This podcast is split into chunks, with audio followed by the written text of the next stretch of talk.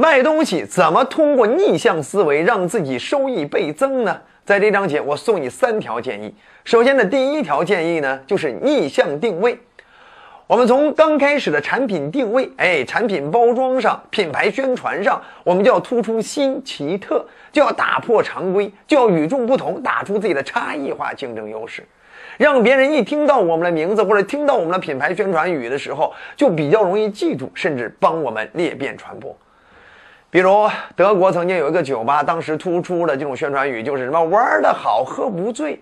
你看，所有的酒吧、餐馆都是说什么“你随便喝啊，来到这儿呢无所谓啊，不醉不归，一醉方休”。可是人家突出的是“喝不醉”，人家把所有的酒精浓度啊调低了一些啊，不仅让你可以乘兴而来，还可以让你乘兴而归。哎，这样的话就迎合了一群人的欢喜，甚至有些特别讨厌酗酒丈夫的妻子还会支持丈夫来到这里，甚至陪同丈夫来到这里。哎，各位，这就叫新奇特的定位。哎。除此之外，你就像这个有些会做生意的这种小餐馆儿，哎，他为什么顾客盈门？你看人家突出的口号就是豆浆免费。你看你其他东西，呃，我照样收费，你不能光喝豆浆吧，对不对？为了免费的豆浆过来了之后，你就会消费我其他东西，不像有些餐厅什么东西都收钱，对吧？哎。除此之外，你就像有些做服装的，包含有些，尤其是做女装的啊，特别喜欢定位那些哎小巧玲珑的或者身材特别好的那些女性靓女们，专门找那些身材特别好的模特，穿上他们的服装进行各种拍摄，进行宣传。可是关键有多少人有模特这样的身材呢？哎，你宣传挺好看，我穿上了之后就显得不那么好看了。所以你看，呃，有些人做得好，有些人就做得很不好啊。但是呢，有一个服装品牌胖太太服饰，哎，你看人家专门去打造胖美人，人家这口号只要传播出去，就直接抓住了有些身材不是特别满意的一些人，哎，他们的诉求，对不对？这就叫新奇特的定位，这叫逆向定位。好了，除此之外，还有第二条建议，那就是反差呈现。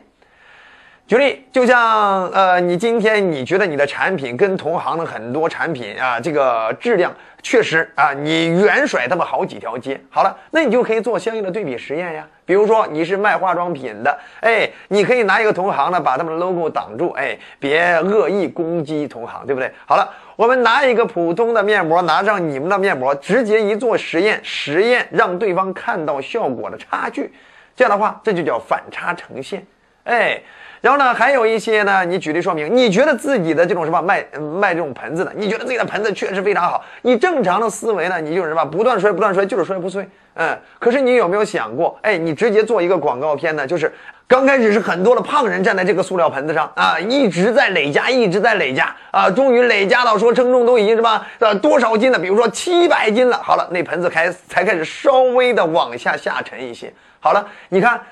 这给人的印象就是，大部分生活场景我们不可能给对方七百斤的重力啊，所以它基本上我们买完了之后就永远不坏，就会产生这种感觉，对不对？哎，你再者说了，就是比如说福福乐鸡，福乐鸡是一个美国的非常受欢迎的餐厅，它全美呢就将近两千家的连锁店啊，它的顾客满意度也非常高。你知道它的品牌宣传到底靠什么吗？哎，他们直接找的吉祥物是一只奶牛。哎，两只奶牛直接扯着横幅在那提醒大家要多吃点鸡哦。你看，它是一个福乐鸡，主要做这个炸鸡类的相应的产品的。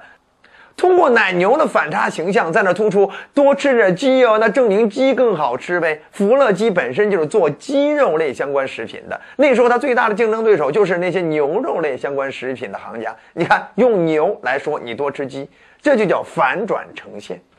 好，除此之外，还有第三条建议，那就是自黑表达，就是我们通过一种自黑的方式，让别人了解到我们的优势。比如，就像某凉茶品牌当时推出了一个特别有特色的广告，就是四个小孩儿啊，在那儿呃哭的都不成样子的，旁边配上了相应的文字啊。文字有这几段啊，比如说我简单描述两段。对不起，我们只会做凉茶，不会打官司啊，显得特别委屈啊。下一张又是特别痛哭的一种小孩的表情。对不起啊，我们呢这个太是是我们太笨啊，我们把凉茶做到了中国第一，可以比肩啊这个呃可口可乐。你看。他一直用“对不起”这样一种反讽的口吻说：“我们是我们无能，我们只会做凉茶，不会打官司，是我们太笨，我们把这凉茶做的第第一等等。”你看，这就是一种自黑表达。但还有个小案例可以跟大家分享一下：一个卖牛奶的，看着挺憨厚老实、傻乎乎的农村青年形象，哎，直接在那立个牌子：一杯三元，三杯十元。啊，你看每次呢都会有人过来，哎，先三块钱买一杯啊，然后呢再花三块钱买一杯，又再花三块钱买一杯，买完了之后还知道你定价定错了，看到了吗？我九块钱就买三杯了。各位，他当时还一脸懵逼，其实他心里非常清楚，自从我开始这样定价，每次都是别人会买三倍。好了。不管怎么样，以上的逆向思维，希望能够给大家带来一些启发，能够帮助你更容易收到客户的心，收到客户的钱。